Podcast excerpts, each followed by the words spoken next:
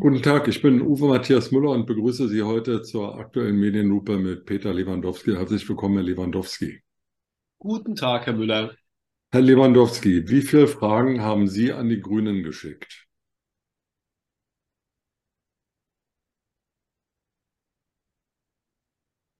Also nachdem ich ja ähm, gestehen muss, dass ich auch Immobilien habe, habe ich sehr viele Fragen, was vor allem die Strategie angeht, ähm, die noch nicht mal was mit der Heizwende zu tun hat, sondern man hört auch so in, in kleinen Sachen, also ein großes, es gibt eine Verordnung beispielsweise, wo jetzt Häuser eigentlich, ich wohne in einer Eigentümergemeinschaft, wo jede Wohnung dieser Eigentümergemeinschaft bis zum April 24 irgendwie dahingehend vermessen wird, ob die Heizungen in jeden Räumlichkeiten richtig eingestellt sind. Und die Untersuchung kostet schon mehrere tausend Euro. Und danach, das kostet auch nochmal Geld, soll, ähm, sollen die Heizungen dann auch richtig eingestellt werden, individualisiert werden. Nun bin ich hier schon digitalisiert mit modernsten Heizkreislaufverteilern. Und ähm, dann habe ich aber gehört, dass man auch gleichzeitig noch das Gebäude untersuchen lassen muss, ob das richtig gedämmt ist oder nicht. Das läuft alles auf dem Verordnungsweg. Die Verordnungen laufen aber nächstes Jahr auch aus. Und was sagt die schlaue Eigentümergemeinschaft? So ähnlich wie bei der Grundstückssteuer. Naja, da warten wir jetzt mal ab. Wer weiß, was bis dahin noch passiert. Bei dem Chaos machen wir uns jetzt mal, ich übersetze es jetzt, machen wir uns mal einen schlanken Fuß. Meine Hauptfrage an die Grünen wäre tatsächlich, habt ihr eine Strategie? Und wenn ihr die Strategie habt, habt ihr sie sorgsam überlegt? Und wenn ihr sie sorgsam überlegt habt, warum kommuniziert ihr sie nicht richtig? Und ich fürchte aber, dass es auch keine klare Strategie gab, sondern dass es überall mal Pflasterchen, wir müssen jetzt aktiv werden und so weiter und so fort. Und wir müssen etwas machen. Und dass das nicht, ähm, ich mag dieses Wort nicht, aber dass da ein Stück Führung tatsächlich fehlt.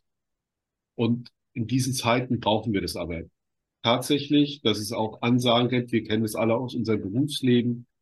Ich kenne das aus meiner Zeit beim Stern. Ich werde es nie vergessen. Wir haben manchmal Konferenzen gehabt.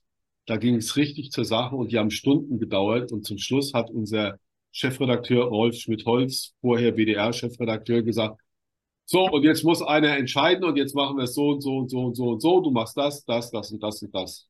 Das ist in der Gruppe, die sich findet, egal wie Gruppen auch divers aufgestellt sind. Sie wissen ja auch, dass ich eine Ausbildung als Teamentwickler habe, ist es trotzdem nötig, auch wenn sich eine Gruppe findet. Wir kennen das auch aus dem Fußball heraus. Auch da wird nach Liedern gesucht. Und das fehlt mir. Das wäre aber keine Frage dann mehr an die Grünen, sondern das ist ein Ergebnis meiner Beobachtung dann.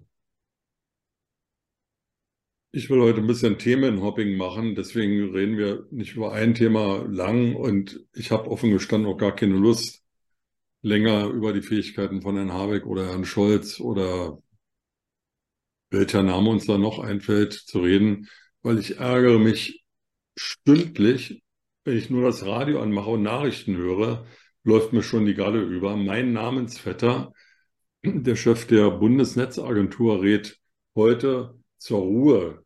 Vermieter und Mieter sollten ruhig bleiben. Nichts sei entschieden. Sie sollten mal die nächsten Monate abwarten.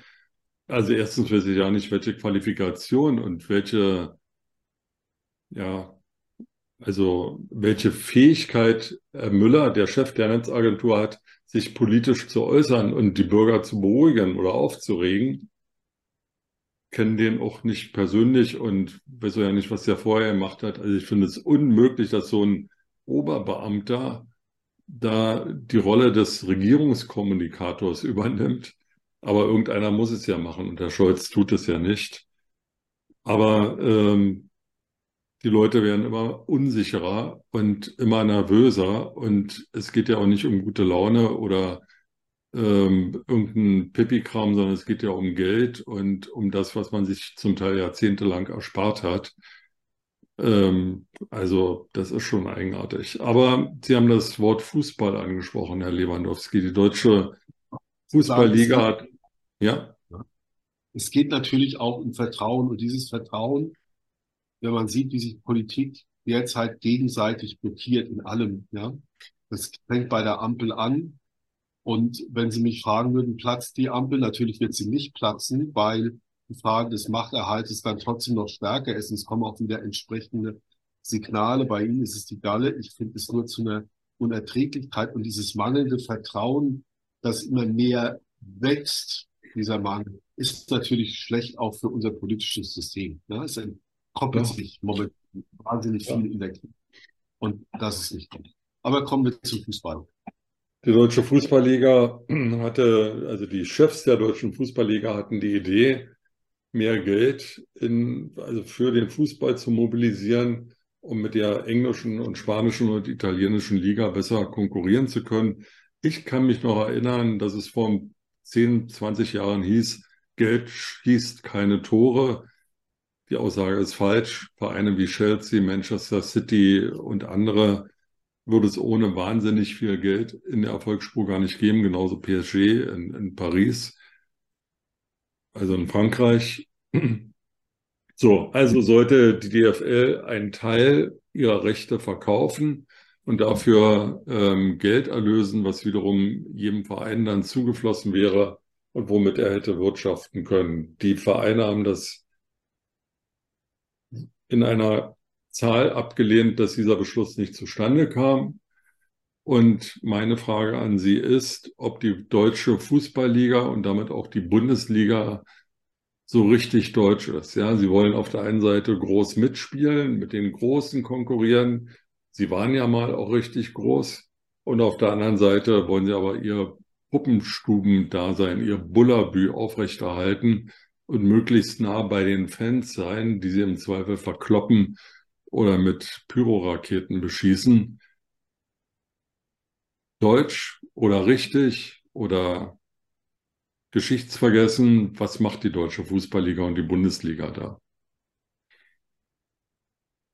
Ich würde erstmal sagen, Managementversagen in allem. Das ist auch ein Vorwurf an die DLF, weil das Problem ist ja jetzt nicht neu. Karl-Heinz Rummenigge hat ja seit bestimmt 20 Jahren dafür gekämpft, dass man auch mehr TV-Gelder bekommt, dass eine Vermarktung anders läuft. Das ist der eine Punkt. Ähm, ob es jetzt zwingend ist oder nicht, das ist nochmal ein ganz anderes Feld.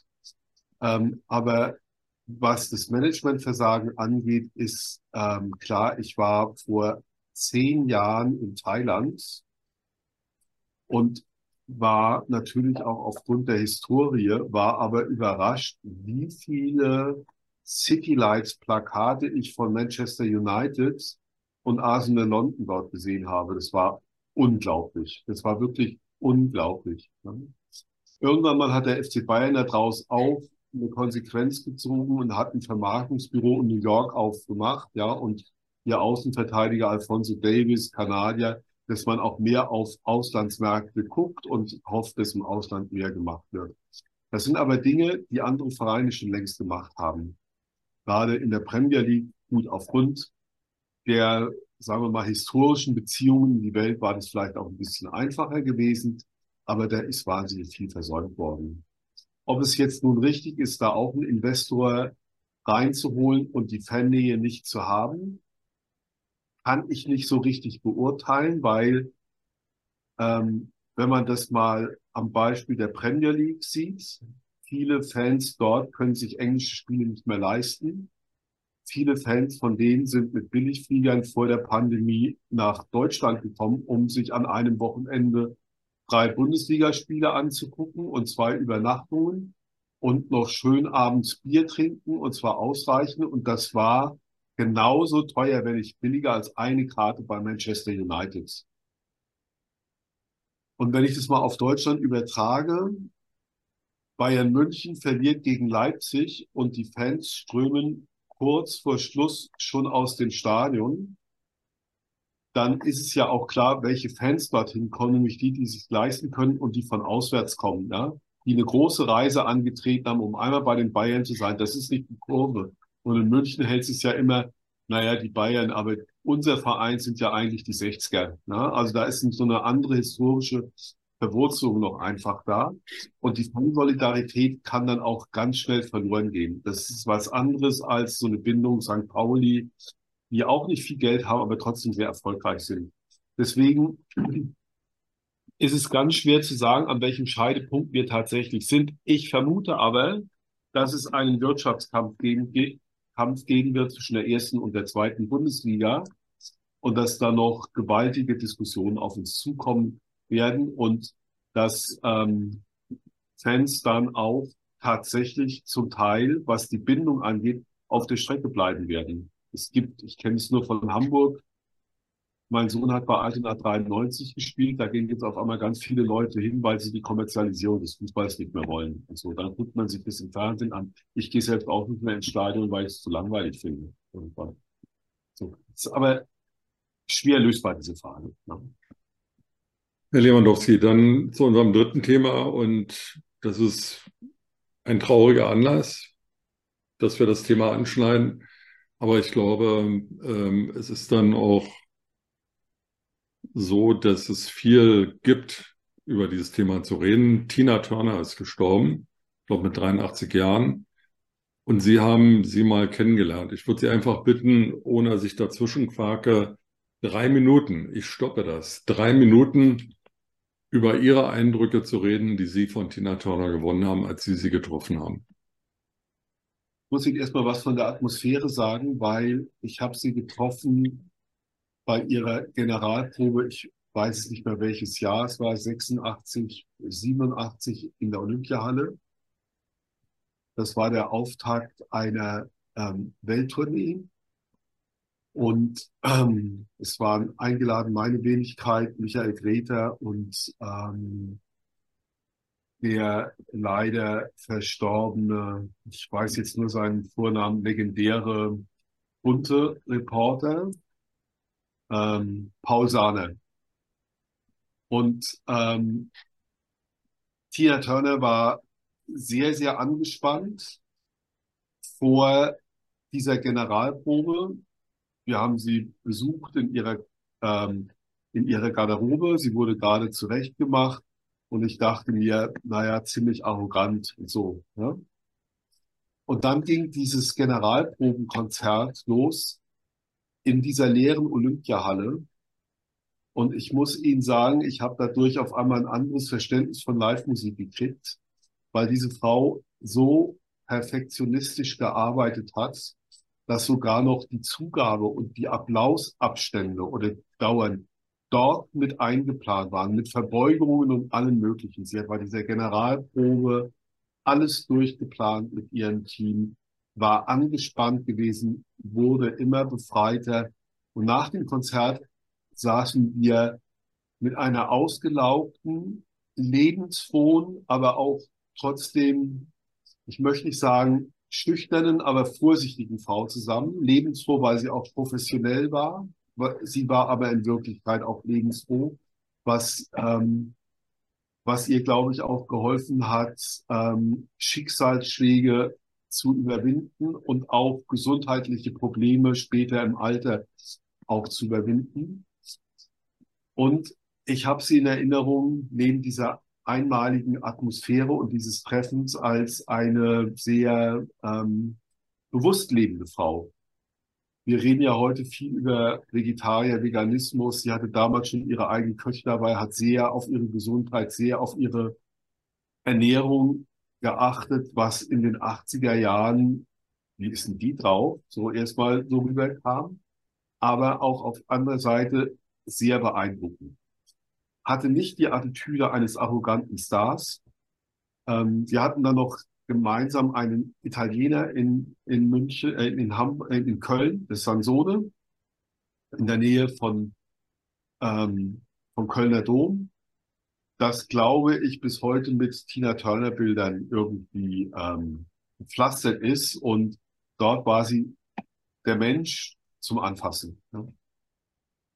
Drei Minuten durch? Ja. Oder? ja, das lassen wir einfach so stehen. Ähm, ich glaube, das war ein sehr persönlicher und, und ähm, ja, klug, klug analysierter Blick auf äh, einen Weltstar, der jetzt einfach nicht mehr da ist. Vielen Dank, Herr Lewandowski. Sehr gerne, Herr Müller.